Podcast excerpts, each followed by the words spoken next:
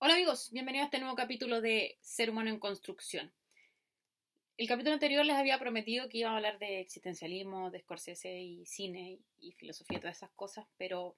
Y no miento, estaba acá, tenía la última tentación de Cristo, de lo que iba a hablar, pero la vida surgen cosas, ideas, normalmente yo vivo con la, cabeza explosión a mil por hora, como les decía el primer capítulo, el segundo creo, cuando hablé de mí, y bueno, eh, ayer comenzaron las eliminatorias al Mundial de Qatar 2022 de fútbol en, Sudamérica. Y partimos nosotros los chilenos jugando contra Uruguay. Y a partir de unos eventos ahí que vamos a hablar y que por eso el título de este capítulo es eh, No basta con el bar, vamos a hablar un poco de la vida y del fútbol. Eh, personalmente yo reconozco que a mí me gustan mucho deportes. Es más, está por que ando trayendo de los Seahawks no solamente la traigo porque la compré la ropa americana, de hecho no la compré la ropa americana, sino que realmente eh, no lo comprendo en su totalidad, pero hasta el fútbol americano lo puedo entender. Y cuando llega a los Juegos Olímpicos me encantan todos los deportes, pero como nací en Chile, el fútbol y el tenis son los más característicos. Cuando era chica vi a Marcelo Ríos ser el número uno del mundo, de hecho tuve que hacer un trabajo en educación física para eso. Em, vi al Feña González, vi al Nico Mazú, sé que nada imposible, según dijo Nico Mazú, eh, pero obviamente lo que más en este, en este país, es lo que más llama la atención es el fútbol.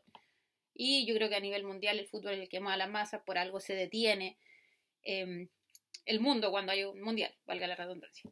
Entonces me gustaría un poco hablar de eso. Iba, pido disculpas a los que estaban atentos y interesados en el, en el capítulo de, de Scorsese.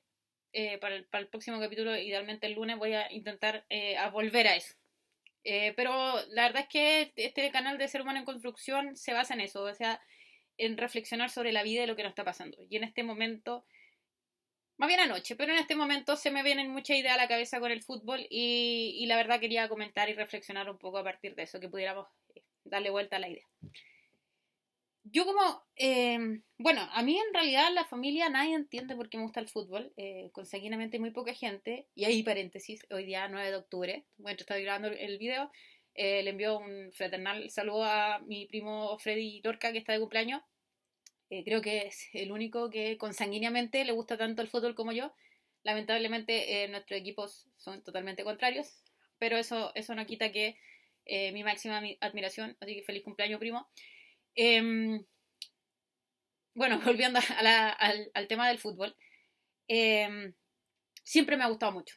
La gente no se explica por qué eh, mi papá no fue futbolero, no le gusta el fútbol. De hecho, eh, a los partidos de la selección, bien, gracias. Em, pero a mi mamá le gustaba jugar un poco. Pero ese afán futbolero de, de, de ver fútbol por todos lados nunca fue de nadie de mi familia.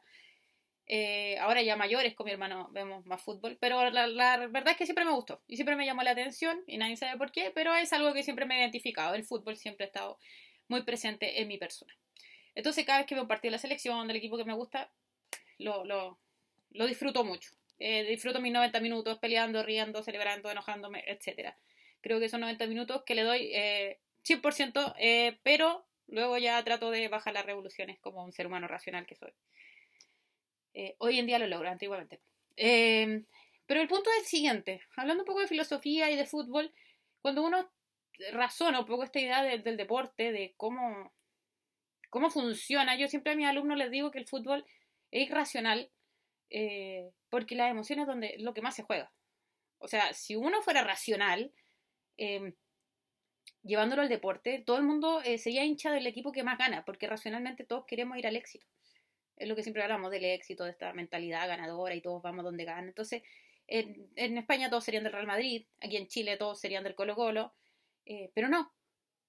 O sea, Wanders está lleno de hinchas.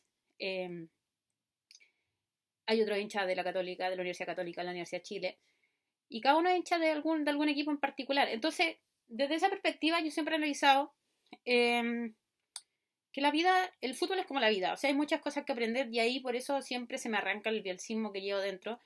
Eh, siempre se nos dice que nosotros eh, admiremos la idea, sino a las personas, y yo estoy de acuerdo. O sea, Bielsa tiene muchas ideas que podría haberlas tenido otra persona, eh, pero es difícil no, no desenfocarse ni, ni desmarcarse de Bielsa siendo que pasó por Chile. Entonces, en ese sentido, yo soy muy eh, admiradora de la idea de que el fútbol lo podemos llevar a la vida. Y en ese sentido, eh, con la filosofía me pasa lo mismo. Entonces siento que como filósofa puedo absorber eh, enseñanzas de todos lados. Y filósofa no en el sentido porque tenga un doctorado en filosofía, sino que muchas veces hay muchos más filósofos que expertos en filosofía. Soy una convencida de que muchos de los que me pueden estar escuchando aquí son más filósofos que mucha gente que tiene hasta postdoctorado en filosofía. Entonces, el filósofo siempre está aprendiendo, siempre está indagando, asombrándose. Y mi vida misma yo siempre la relaciono con muchas cosas y el fútbol es una de ellas. Entonces, quise darme estos 15 minutos para poder un poco hablar de eso y al final no ha dicho nada concreto, pero vamos al camino. Eh, vamos, para allá vamos. Somos seres humanos en construcción, no se nos olvide eso. Entonces, eh, ¿qué pasa? Que, que el fútbol, al igual que otras cosas, como comenté en capítulos anteriores, genera identidad.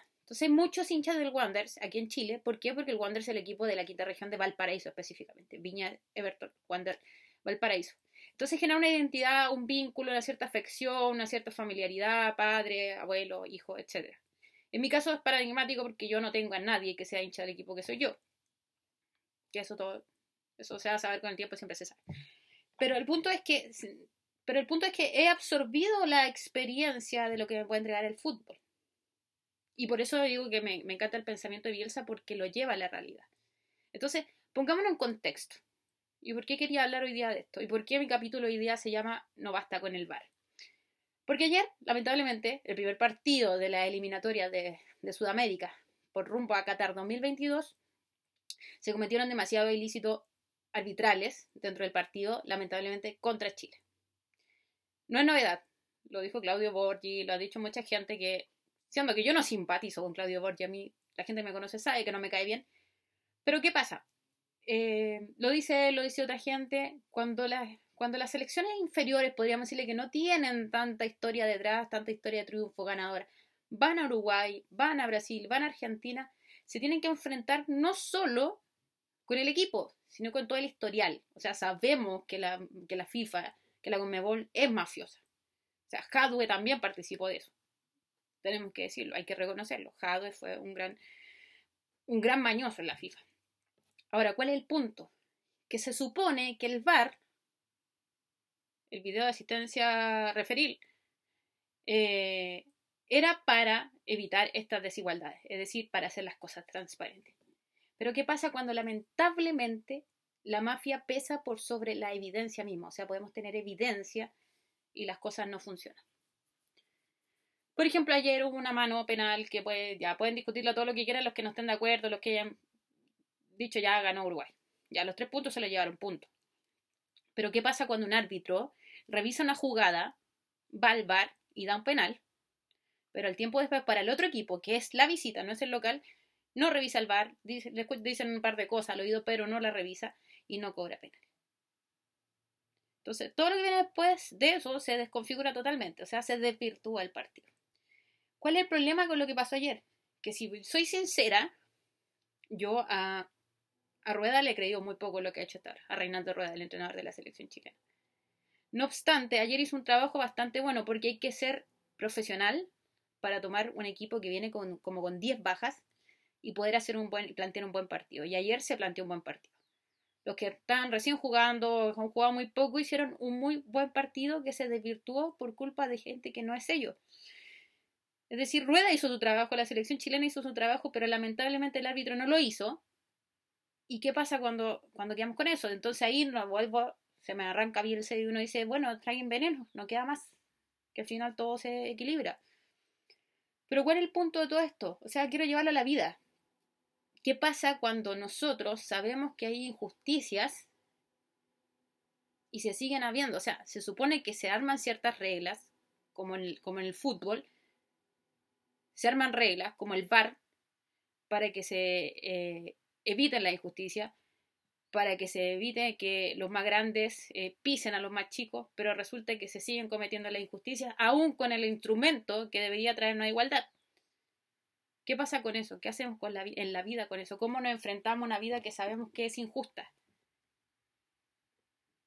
Entonces, el punto es eso, el punto es que podemos decir ya fue un partido de fútbol, es un partido nada más pero me permito ahí compartir con las reflexiones de mi clase, que tuve con, cuarto medio, y decirle, eh, o sea, seamos íntegros.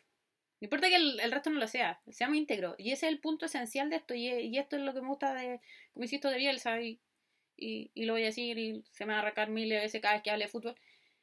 Es que ese es el punto. O sea, llevemos nosotros llevemos nuestra manera de ser a la, del fútbol, llevémosla a la vida. Van a haber injusticias. Vamos a tener que tragar veneno, como dice. Pero sigamos haciendo las cosas bien, porque todo se equilibra en esta vida. Usted puede creer en la justicia divina, puede creer en el karma, puede creer lo que quiera, pero eh, no va a bastar con el bar. Siempre va a haber injusticia. No quiere decir que no combatamos con la injusticia, pero tenemos que mantener nuestra integridad aunque el otro no la tenga. Como les dije a mis alumnos, sean íntegros, no porque salgan del, del colegio crean que ahora pueden hacer lo que quieran. Sean, sigan siendo respetuosos, sigan siendo cordiales con las personas que necesitan esa, esa cordialidad. Seamos siendo buenos con esos que necesitan la bondad. Es decir, no nos transformemos en nuestro propio enemigo. ¿Por qué? Porque lamentablemente la, van a pasar cosas. La vida es así. Y como dijo ahí, me tomo del periodista Manuel de Tesano, eh, Uruguay ganó 15 Copa América. Pero si la ganó de la forma que la ganó ayer, yo prefiero no haberla ganado, la verdad, las cosas. ¿Por qué? Porque al final de cuentas, em, la vida es así. La vida es como el fútbol. A veces no entendemos por qué estamos ahí, si no deberíamos estar. Em, como la gente dice, ¿por qué te gusta tanto ese equipo? ¿Qué tiene que ver contigo? Pero uno está ahí, son las emociones. Otro paradigma del fútbol y que sea la vida real es que cuando la cosa va mal, la, gente empieza a irse. Por ejemplo, Chile ya no juega como el Chile que fue bicampeón. Entonces, ayer yo creo que mucha gente, la que antes veía fútbol, hoy, en día no la ve. No vio el partido ayer. Me tocó mucha gente que me dijo, y si no fuera porque tú subiste una foto de que iba a jugar Chile, yo no me acuerdo. Siendo que hace cuánto, hace dos, tres años todo el mundo era chileno y todo el mundo se preparaba para un partido. Y la vida es así. Cuando las cosas vayan mal, se nos va a ir mucha gente, muchos que decían ser nuestro hincha, que, que decían, no, si estoy ahí, soy tu amigo, te apoyo. Cuando las cosas vayan mal, no van a estar cuando a veces vamos a tener éxito una vez cada cuántos años, como le pasó a Chile, cada 100 años. Pero disfrutemos ese éxito, disfrutemos ese proceso, pero disfrutemos el proceso de haberlo hecho bien. ¿Qué es lo que más uno echa de menos de la selección chilena, además de que no juega bien? Que no juega bonito, no juega, no disfruta uno de verlo jugar. Uno sufre antes como y antiguamente uno disfrutaba de ver el fútbol. Entonces, hoy, hoy día creo que es la reflexión más de adentro que sale de mi ser, es la menos pensada y la más sentida, pero si no le gusta el fútbol, está bien. No estoy diciendo que tenga que ver este capítulo y tiene que gustarle el fútbol y el martes vea el, partido Chile-Colombia. No, pero hay que saber algo. A los que nos gusta el fútbol tenemos que saber algo. La FIFA siempre va a meter la mano. Siempre cuando por marketing, por plata, no le funcione, no lo va a hacer por, por, Chile, por las selecciones más chicas. Europa está llena de argentinos. ¿Por qué? Que a lo mejor son peores de los jugadores que tenemos nosotros. ¿Por qué? Porque nosotros no generamos marketing lo cual es extraño porque somos muy fanáticos. Entonces, somos los segundos de cuando fue la Copa Confederación en, obtener más entradas. No sé, gastamos mucha plata, yo no sé por qué la FIFA no nos toma en cuenta. La verdad, las cosas. Pero la FIFA funciona así. O sea, entendamos que nos puede gustar el fútbol, me gusta el fútbol, nos gusta el deporte, pero siempre hay mano negra porque los poderosos siempre van a estar sacando beneficios. El fútbol al final se transforma en lo mismo que el boxeo. La mafia está detrás funcionando. Entonces, ¿qué hacemos? Pregunta de cierre. ¿Qué hacemos? Nos decepcionamos de la vida, ya no nos gusta nada y nos encerramos y nos hacemos bolitas y la vida no tiene sentido y que el mundo haga lo que quiera y que se maten entre ellos. O mantenemos una luz de esperanza y, como dijo Elsa, traguemos veneno, que la vida se equilibra al final de cuentas y hagamos las cosas bien. Yo personalmente eh, invito a hacer las cosas bien, a mantener la integridad, a seguir jugando, a seguir estudiando nuestra posición en la vida ocupar nuestro rol el dentro de la cancha como corresponde para que sea efectivo. Algunas veces vamos a ganar, algunas veces vamos a perder. Pero seamos el jugador del partido. No porque seamos el mejor, sino porque cumplimos lo que teníamos que hacer. O sea, hagamos lo que tengamos que hacer y hagámoslo bien. No porque vamos a ganar el partido simplemente, sino porque es nuestro rol. O sea, si hay algo que yo le recomiendo hoy en día, no sean un árbitro que no revisa el par. Si las cosas están ahí, es para usarlas. Por lo tanto, la conclusión de tanta idea que se me arrancó de mi cabeza, de que salió por casi del estómago, de la entraña, hoy día hacia afuera, es mantengamos la bondad y mantengamos la integridad. El mundo se puede estar cayendo a pedazos, pero nosotros tenemos que saber que siempre hay gente que va a querer sacar beneficio, sacar provecho de lo que se hace. ¿Qué estoy diciendo? ¿Que nos mantengamos al margen? ¿Que no luchemos por la injusticia? No. Pero que no combatamos injusticia con injusticia. No, o sea, lo peor que podríamos haber hecho es eh, ir a golpear al árbitro porque lo hizo mal. Combatamos la injusticia. O sea, no importa que a lo mejor no funcione, pero dejemos la semilla al otro. O sea, seamos buenos y, usemos el bar de nuestra vida. O sea, si nos están dando herramientas para hacer las cosas bien, hagámosla bien. Pero no por éxito o no por ser el mejor, sino porque nos corresponde llevar un equilibrio en nuestra vida. Jamás vamos a ser equilibrados si andamos por la vida haciendo las cosas mal. Podemos obtener beneficios, podemos tener ganancias, pero las cosas se hacen bien. Y cierro con esta última reflexión que creo que debería haber sido una reflexión sobre Bielsa, no sobre el bar, pero da lo mismo. Bielsa perdió un año por hacer las cosas bien, por cumplir el fair play. No obstante, al segundo año está jugando con Klopp, está jugando contra Guardiola, está jugando en una de las mejores ligas del mundo. Quizás no siempre vamos a tener beneficio a corto plazo, pero hacer las cosas bien, porque queremos hacer las cosas bien, siempre va a tener beneficio. Quizás no éxito, pero siempre beneficio. Y recuerden, aquí van a encontrar lo que han encontrado hoy día. Reflexión desde la experiencia, reflexión desde, desde las emociones, desde la razón, y más que certeza, y pueden estar de acuerdo conmigo o no, porque simplemente soy un ser humano en construcción. Nos vemos la próxima semana.